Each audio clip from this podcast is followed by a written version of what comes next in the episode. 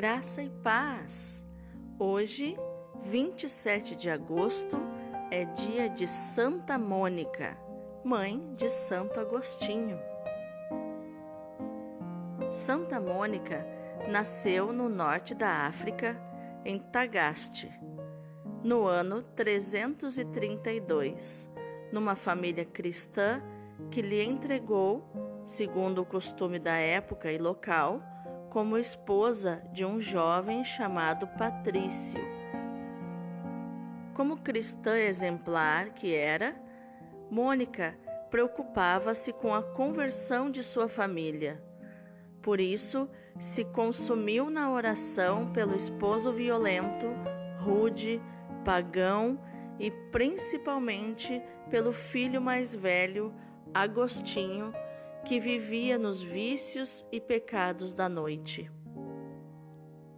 A história nos testemunha as inúmeras preces, ultrajes e sofrimentos por que Santa Mônica passou para ver a conversão e o batismo tanto de seu esposo quanto daquele que lhe mereceu o conselho.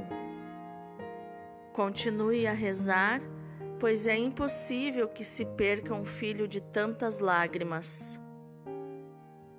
Quem deu esse conselho a Santa Mônica foi Santo Ambrósio, que era bispo e pároco daquela, daquela paróquia na época.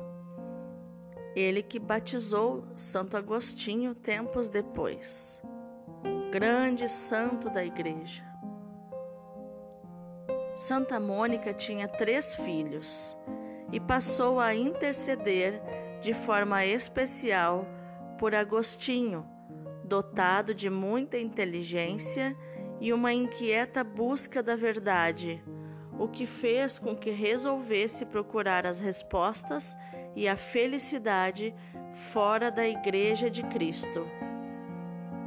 Por isso, envolveu-se em meias verdades e muitas mentiras, como o seu envolvimento com o maniqueísmo, que era uma seita da época que acreditava em conflitos cósmicos e uma série de, de crenças da época.